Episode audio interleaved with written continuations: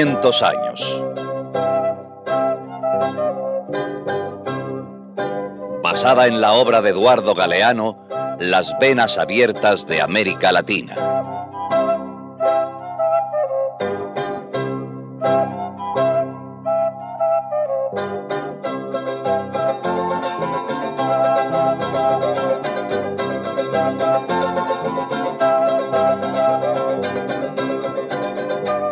Estos indios perezosos no tienen alma. Crónica de un encuentro de culturas.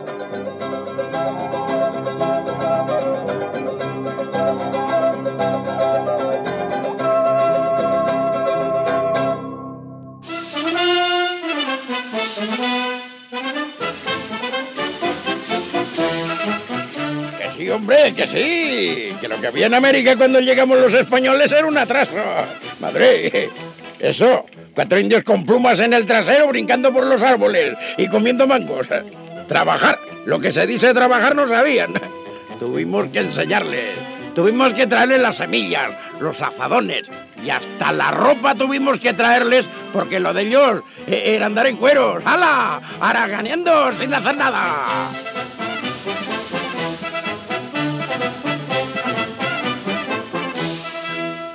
Qué se habrá creído el gallego este, eh? Viene aquí a ofender. ¿Usted oyó eso de los indios con plumas en el trasero? Bueno, algo de razón tiene, señora. ¿Cómo? La verdad es que cuando los españoles llegaron a América, aquí había muy pocas cosas. ¿Cómo es posible? Que si no hubiera sido por ellos, ¿en qué ignorancia no estaríamos todavía?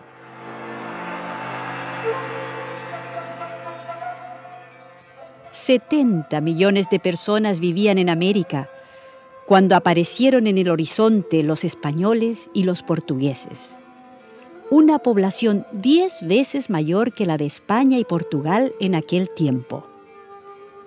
A la llegada de los conquistadores, estaba en su esplendor el gran imperio inca, que abarcaba el continente de una punta a otra punta de los Andes los incas habían alcanzado una sorprendente organización social y técnicas muy avanzadas en ingeniería, agricultura y medicina.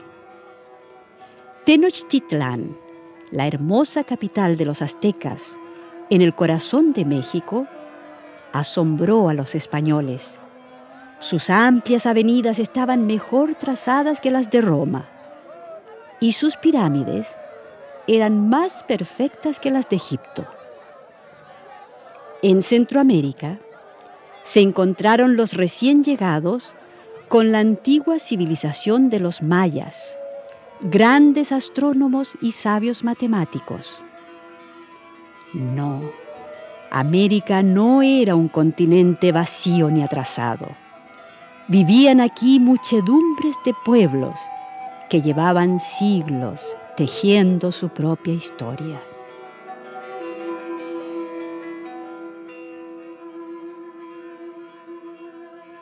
Pero entonces, ¿de dónde sacó el gallego lo de cuatro indios brutos? Eso no es nuevo, señora. Durante la colonia española ya se decían esas cosas. Y peores. Y las decían gente muy famosa, gente muy culta.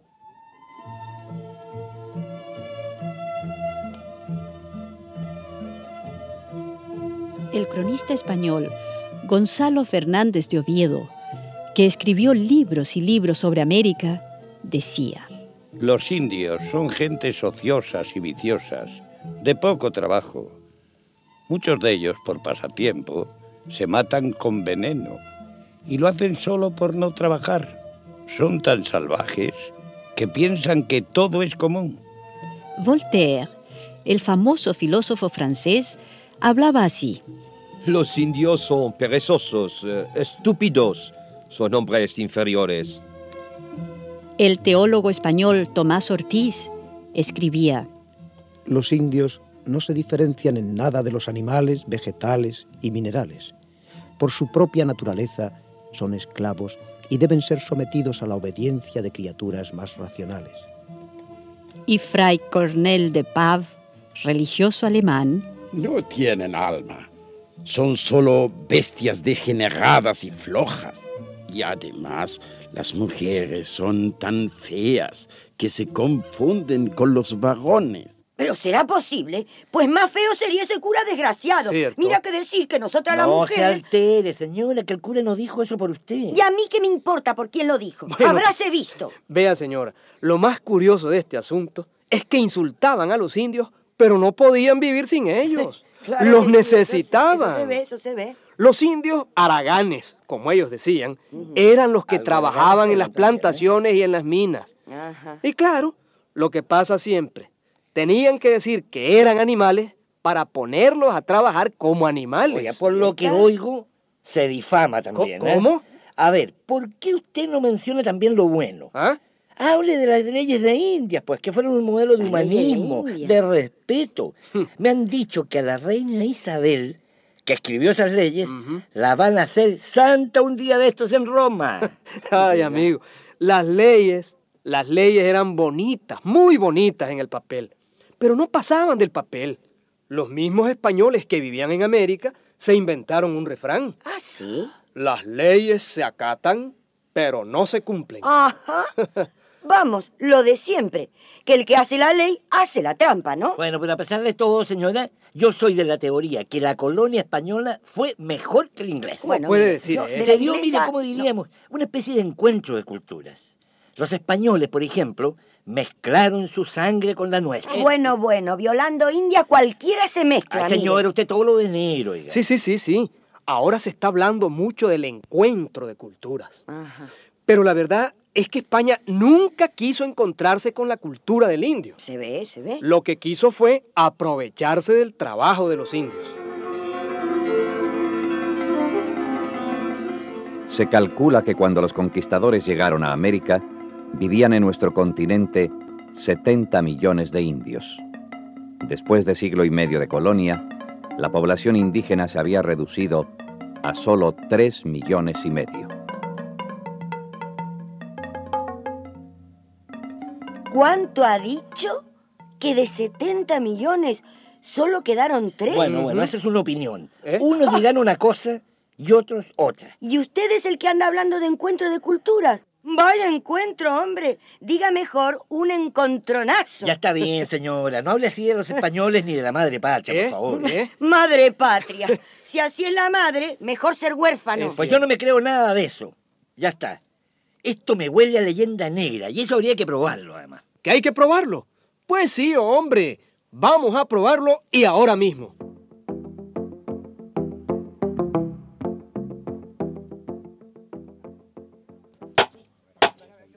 Queda abierta la sesión. Vean ustedes, la acusación es bien clara. Más de 65 millones de indígenas perdieron su vida de una u otra manera durante los primeros 150 años de la colonia. ¿Quién es el culpable de este crimen? De 65 millones de crímenes. Alguien tiene que serlo, porque esos indios no murieron de viejos ni murieron en la cama. ¿Quién es el responsable entonces? Vamos a averiguarlo. Vamos a ir llamando desde el más alto hasta el más bajo. Que se presente Felipe III, rey de España.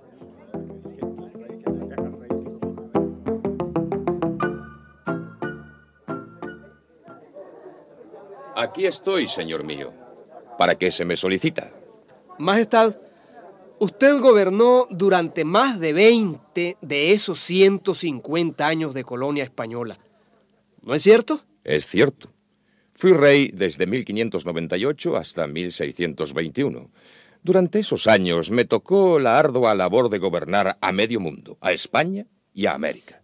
Y su majestad es católico, ¿verdad? Sobra la pregunta, señor mío. Los reyes de España siempre hemos sido católicos, apostólicos y romanos. ¿Y cómo es posible entonces que usted, siendo un rey católico, permitiera tantos crímenes y tantos abusos contra los indios? Ja, ya sabía por dónde iba a salir usted. Ahora es muy fácil hablar. A usted, a ustedes, los que se las dan de progresistas. Me gustaría haberlos visto en mi lugar gobernando un imperio enorme y sin teléfonos, ni aviones, ni los adelantos que hay ahora. Buena voluntad no me faltaba, se lo aseguro. Pero no era tarea fácil gobernar América desde un palacio en España. Pero usted sabía lo que estaba pasando con los indios en América. ¿Y qué era lo que estaba pasando? ¿A qué se refiere? En la mina de Potosí, de 100 indios que iban, 70 no volvían nunca. Ah, no, no. En la mina de mercurio de Huancavelica, los gases venenosos mataban a los indios en cuatro años de trabajo. ¿Qué le parece? Bueno, bueno, bueno, lo admito, lo admito. Hubo algunos excesos. Ah, algunos. ¿Dónde no los hay? Precisamente al conocer esos abusos, de mi puño y letra, envié una carta pública prohibiendo el trabajo forzado en las minas. No me diga. Ah, no lo cree, ¿verdad? Pues vaya, vaya y busque la carta. Está fechada en el año 1601. ¿Con eso me quiere decir usted que no tiene la culpa de nada? Con eso quiero decirle que yo no podía hacer más. Ajá. Estas normas humanitarias las envié a los corregidores en América. ¿Ah, sí? Ahora, si ellos no cumplían con su deber, ya no es culpa mía. Pregúnteles, pregúnteles mejor a los corregidores.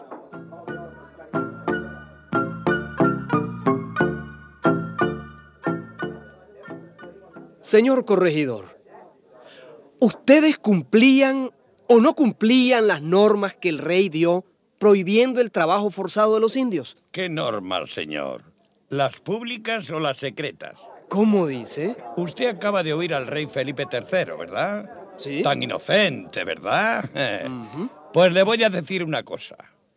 Al mismo tiempo que él envió esa carta pública prohibiendo los abusos en las minas, envió otra carta secreta dirigida al administrador. ¿Cómo? ¿Quiere usted saber lo que decía? Ajá. El trabajo forzado debe continuar igual en caso de que estas medidas hagan flaquear la producción. Sí, ese era el problema nuestro.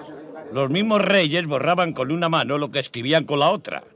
Así hacían siempre. Porque ellos embolsaban el 20% del valor de los metales. Y eso era mucha plata. Ya veo, ya veo, ya veo. Eso del 20% no lo dijo el rey. Entonces, ustedes, los corregidores, no tenían la culpa de lo que estaba ocurriendo con los indios. Nosotros teníamos que asegurar la producción, controlar el pago de impuestos.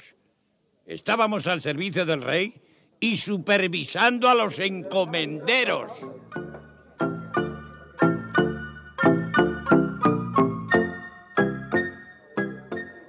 Señor encomendero, Sí. el rey ha dicho que es inocente. El corregidor que tampoco él tiene la culpa. Porque... Lo que el corregidor no ha dicho es cuántos sobresueldos tenía y a qué bolsillo iban a parar los tributos de los indios. Ajá. Los corregidores. Pero, hombre, si ellos eran los que sacaban la tajada más gorda. ¿Cómo? No eran reyes, pero vivían como reyes. ¿Y ustedes, los encomenderos, ustedes no tenían propiedades?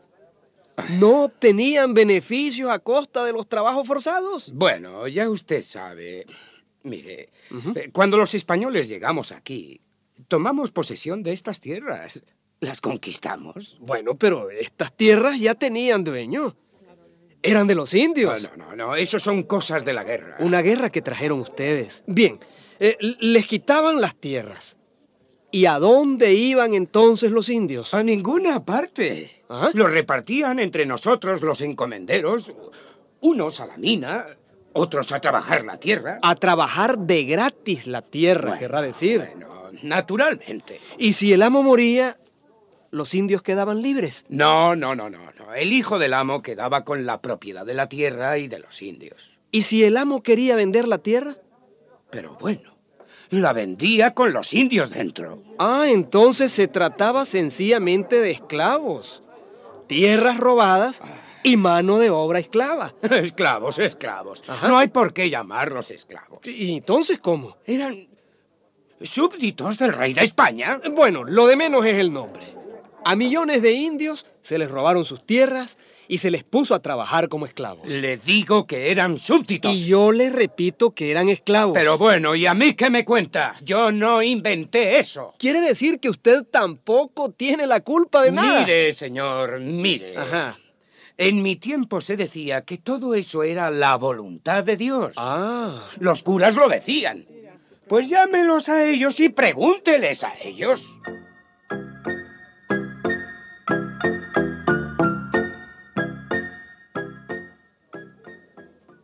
Usted, padre, ¿Ha oído lo que ha dicho el rey? ¿Oyó lo que dijo el corregidor? Sí. ¿El encomendero? Sí. Usted conocía esos abusos. ¿Por qué no dijo nada? Mire usted, en mi calidad de ministro de Dios, yo reflexioné mucho sobre la situación de América y de los indios. Ajá. Aquí se está hablando de culpas. Sí. Pero el asunto principal es muy otro. Es muy otro el meollo de la cuestión. Y a su juicio, ¿cuál es ese meollo, padre? Le extrañará lo que voy a decirle. Pero yo y otros teólogos de renombre llegamos a la conclusión de que los indios son seres inferiores, eh, criaturas irracionales. ¿Usted opinaba así? Opinaba y sigo opinando. Ah. Mire, señor, seamos sinceros. Los españoles hicieron sus cosas, no lo niego. Pecaron, Ajá. no lo niego. Pero se arrepentían de sus pecados. Ah, se arrepentía. Todos somos pecadores. Y es propio de una criatura racional el pecar y el arrepentirse. ¿Y los indios? Esos no. Esos no se corregían nunca. Ah, no, no. Volvían a sus vicios peor que animales. Porque usted a un perrito le va educando y algo aprende. Ajá. Pero el indio no. Por las buenas no. Y por las malas tampoco. Pero padre. No, no, no, no. Déjeme hablar. Mírelos. Mire ahí a los indios todavía hoy cómo andan. Igual que hace 500 años. Pero óigame. A ver, dígame, ¿qué indio no se emborracha? Bueno, yo- En mi tiempo era igual. Salían de la mina y ya estaban bebiendo, tomando aguardiente hasta rodar por el suelo. Sí, padre, pero. ¡Cállese! pero- Déjeme explicarle. Mírele a la cara a esos indios, mascando hojas de coca día y noche, babeando esa baba verde de la coca. Otra cosa no saben hacer, emborracharse y drogarse. Y por eso usted escribió que eran menos que animales. Por eso y mucho más. Usted no vio nada. Aquí abundaban los pecados de la carne. Un hombre con tres mujeres, una mujer con tres hombres, todos revueltos, todos con todos, y lo hacían al aire libre, como lo más natural del mundo. Ah, Yo estoy convencido que por toda esa indecencia es que se morían tantísimos. Se contagiaban unos a otros. Bueno, pero yo creo que la viruela y el tifus lo trajeron los españoles, padre. Yo no sé quién trajo a quién. Yo sé que las indias le pegaban la sífilis a los capataces españoles. ¿Eran también las indias las que violaban a los capataces? No tanto, hombre, no tanto. Bueno, pero- Pero si ellas andaban medio desnudas, ¿quién provocaba a quién? Dígame, si usted va en cueros por la calle y le pasa algo, aténgase a las consecuencias.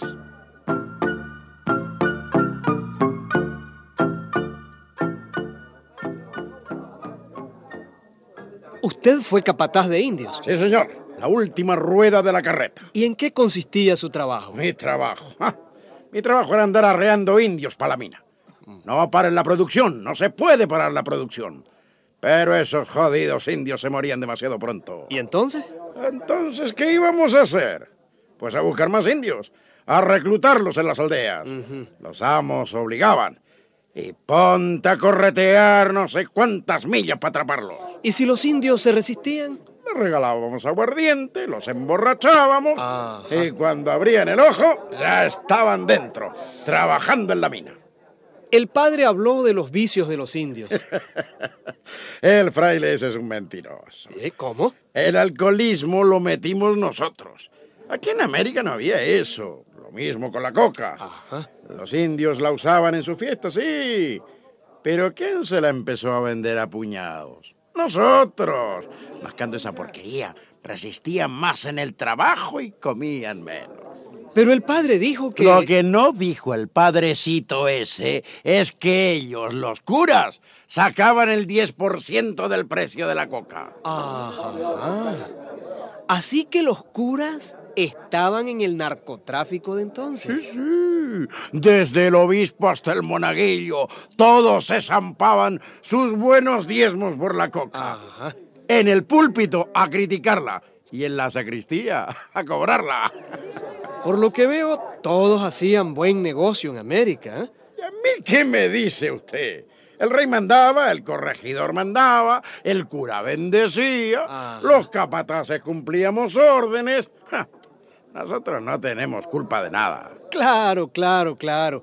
Usted tampoco tiene la culpa. Nadie tiene la culpa. O sea, que hay 65 millones de asesinados y no aparece ningún asesino. Hmm. La colonia española tuvo más mano de obra gratis, más fuerza de trabajo esclava que ningún otro imperio en la historia del mundo. Así amasaron enormes beneficios. Pero el costo de esos beneficios fueron 65 millones de seres humanos con alma, con corazón. 65 millones. 65 millones en 150 años. 500 mil víctimas en cada año de encuentro cultural. 500 mil víctimas. Más de mil muertos por día. Un muerto por minuto durante los primeros 150 años de colonia española. Y nadie tiene la culpa.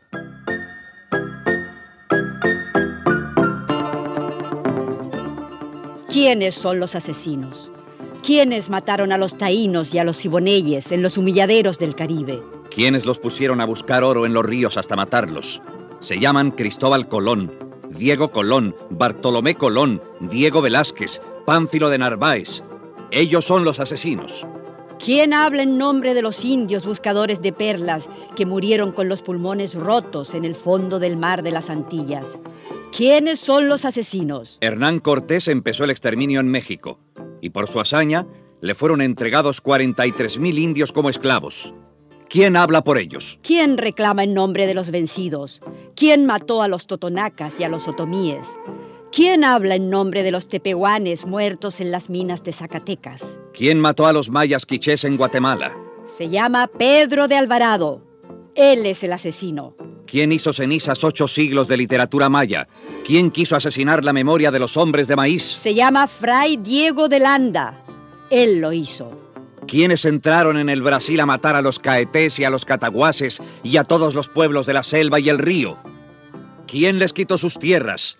¿Quiénes son los asesinos? En Nicaragua, Pedrarias Dávila mató a más de medio millón de nicaraos y chorotegas, haciéndolos trabajar como esclavos, vendiéndolos como esclavos. Gonzalo Jiménez de Quesada inició el exterminio de los chipchas y los taironas en Colombia. Francisco Pizarro, Diego de Almagro, Sebastián de Benalcázar iniciaron el exterminio en Perú, en Bolivia, en Ecuador. ¿Quién arrastró a los quechuas y a los aymaras a las minas? ¿Quién los arrancó de sus tierras? ¿Quién habla por los charrúas y los guaraníes? Pedro de Valdivia. Mataste a los araucanos. Reyes, virreyes, corregidores, encomenderos, capataces, ustedes son los asesinos. ¿Quién reclama por los muertos de aquella mala hora? ¿Quién reclama por ellos? ¿Quién reclama por ellos? ¿Quién reclama por ellos?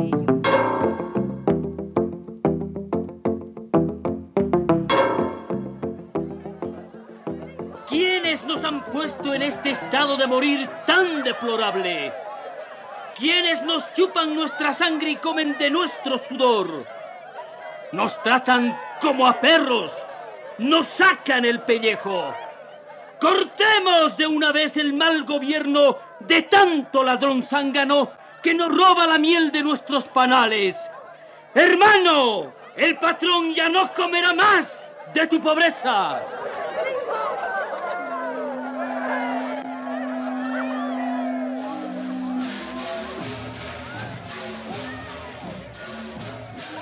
En 1780, hace apenas unos 200 años, se levantó contra todo este sistema de muerte y esclavitud José Gabriel Condorcanqui, Tupac Amaru, que sublevó a los indígenas desde el valle del Cusco hasta las costas de Arica y la frontera del Tucumán. En su ejército de desarrapados iban miles de indios de la mina de Potosí, miles de esclavos que servían en las haciendas y en los obrajes. Era una espalda y otra espalda, y todas llenas de cicatrices. Durante un año, los vientos de esta gran rebelión quitaron el sueño a los virreyes de Lima, de Buenos Aires y Bogotá.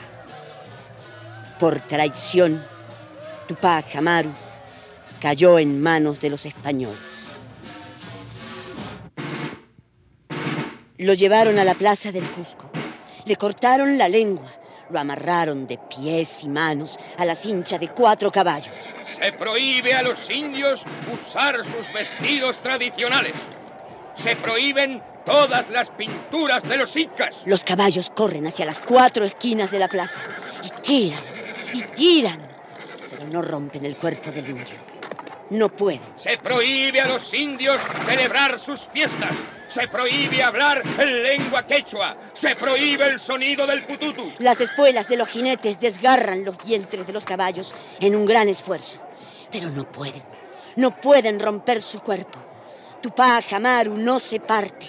No se parte nunca. Se ordena a los indios vestirse según la costumbre española. Se ordena a las indias peinarse según la costumbre española. Se ordena a los indios hablar la lengua española. Por fin, cuando el sol se oculta por no mirarlo, cortan el cuerpo del indio en pedazos y lo degüellan como hace dos siglos a Atahualpa, su antepasado. Se ordena que no quede semilla de este maldito nombre de Tupac Amaru.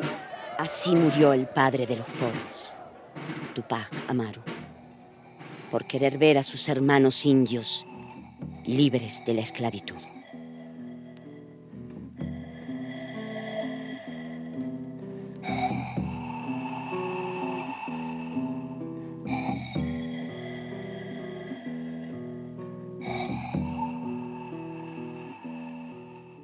Y como él, tantos otros en tantos lugares de América Latina. Vaya, de los muertos que mataron no nos dicen nada.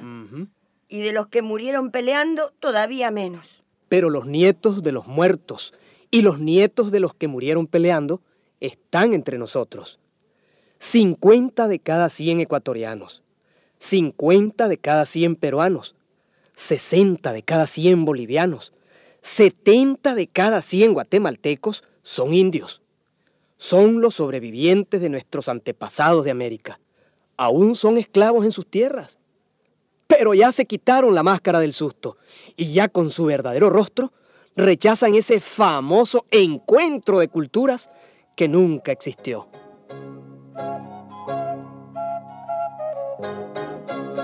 ¡500 años!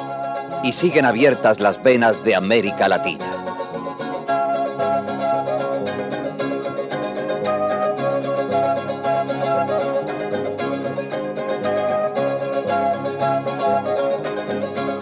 Una producción Coradep, escrita por José Ignacio y María López Vigil.